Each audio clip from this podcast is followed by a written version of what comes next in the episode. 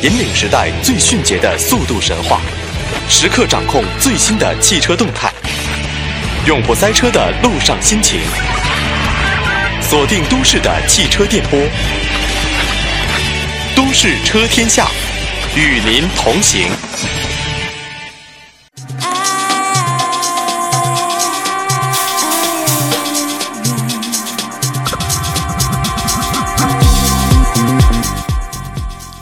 好的，半点之后，欢迎各位持续锁定收听来自于中央人民广播电台华夏之声的《都市车天下》。各位好，我是阳光。那么周末的时间呢，我们又跟大家要一起进行试驾的环节。那么节目上半处呢，为大家试驾了两款奔驰的 C 级和 E 级的车型。下面呢，这款车呀，依旧是来自于奔驰。当然呢，这款车是来自于 GLA。我们知道 GLA 系列呢，它都是作为一种。呃，奔驰的 SUV 级的这样一个车型，那么紧凑型 SUV 虽然是紧凑，但是它是一款跨界版的车型啊。呃，所以说这个车型更加适合这种个性时尚的年轻消费群体。那么再加上它动感的外观设计啊，非常这个是近似于啊轿车般的驾驶感受，而且又能够。实际进行啊，这种路面上的一些呃颠簸路段的小的这种越野的这种性能，不知道大家会对这样一款车啊。带来什么样的感觉？我们一起来听听看。这台 CLA，我们第一眼看上去的感觉，大家都会认为它有非常多 CLS 的一个元素在，特别是前后头灯，你会看上去两者是非常相像的。这更像是一台缩小版的 CLS。如果我不说，你也不会把它跟 A Class 联想在一起，因为 A Class 跟这台 CLA 正是一个同一平台的产品。我们目前能够在国内买得到的奔驰大 logo 就是这个大 logo 的车型，都基本上配备了 AMG 一个套件，这台 CLA 二六零也不例外。前保险杠。这个轮毂还有这个后视镜、侧裙、后包围都是用上了 AMG 的一个包围，所以整体看上去这台车的跑格是非常足的。国内买得到的 CLA 车型一共有两款，第一款就我身旁的这台 CLA 二六零，它的售价是三十七点八万，而另外一款则是要到了 AMG 级别了，叫做 CLA 四五 AMG，它是将近六十万的售价，非常的惊人。其实我一直以来都不太乐意去相信奔驰的定价，而更加愿意去相信奔驰的降价策略。不过这台车就有点奇怪。普通的 CLA 二六零，它在国内经销商的售价是需要加五万块，我们才能订得到现车；而 AMG 四五就更加的离谱了，需要加十万块，我们才能拿到这现车。这对于奔驰的一款车来说，这是一个非常怪异的现象。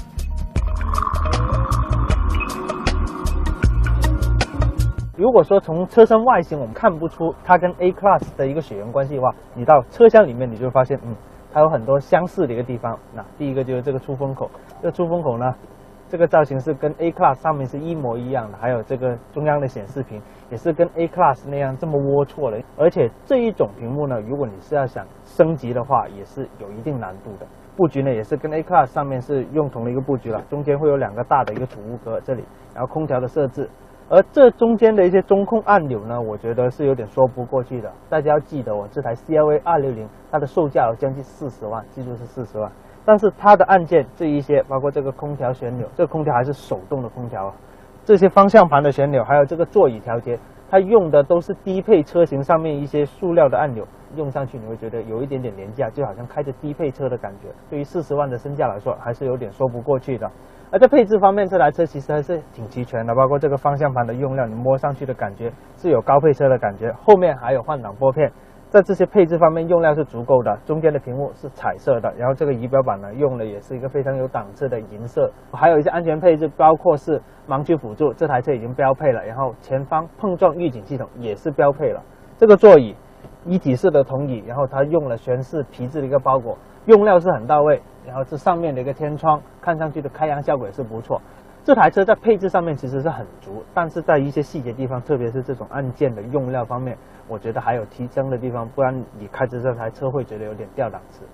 跟前面的座椅是一样的，后排的座椅是一体式的，这个头枕是固定的，然后中间也会有个小头枕。不过有点不太好的是，这里是没有一个中央手枕的，只能说如果你要装东西的话，你可以把这个后排四六分折的翻下来。但是你要想拿到一个手枕的话，这里是没有提供的。然后这个座椅是我刚才调好的一个正常的坐姿，大家可以通过镜头能够看得到我的腿部空间是非常紧迫的。你看到这里，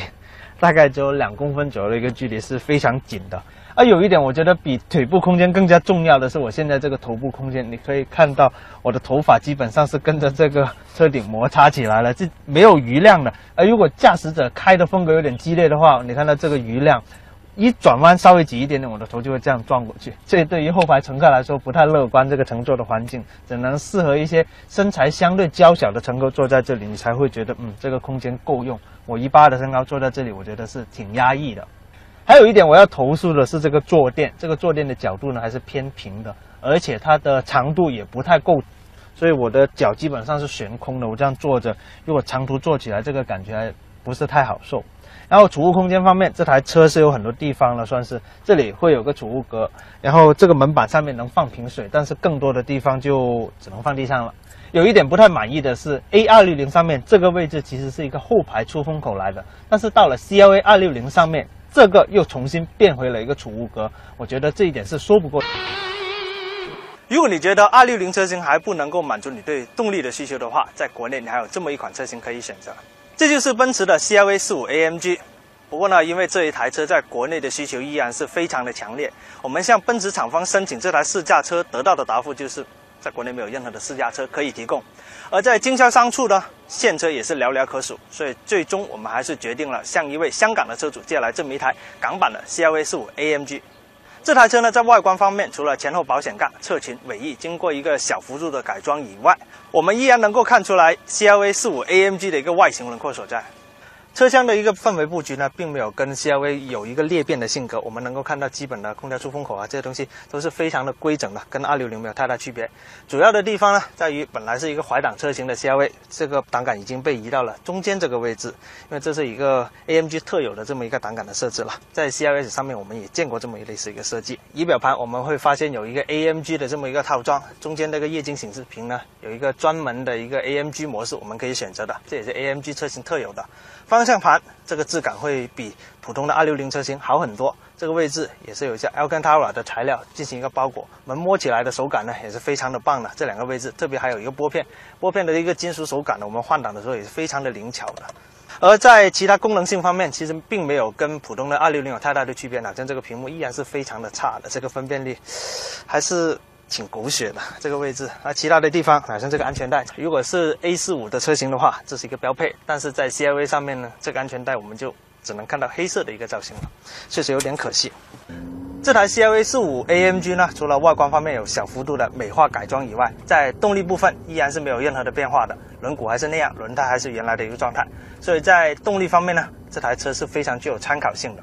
这台车跟 A 四五是一样，拥有一台 2.0T 的发动机，最大功率达到360匹，最大扭矩呢是有450牛米。对于这么一台小车来说，还是非常惊人的。而它的百公里加速时间呢，也只有短短的4.6秒。这虽然是一台 2.0T 的发动机，但是它的排气管的声浪呢，还是非常非常的动听的，特别是在换挡的那一瞬间，那种爆发力。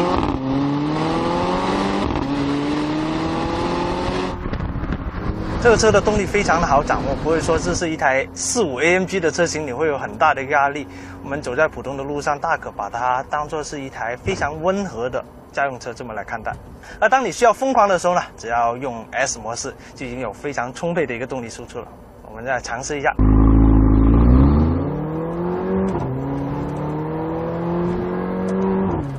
可以听到这台车在每一次换挡的时候呢，就有一点跟超跑那种感觉的是放炮的这么一个味道。虽然是一台小小的2.0 T 发动机，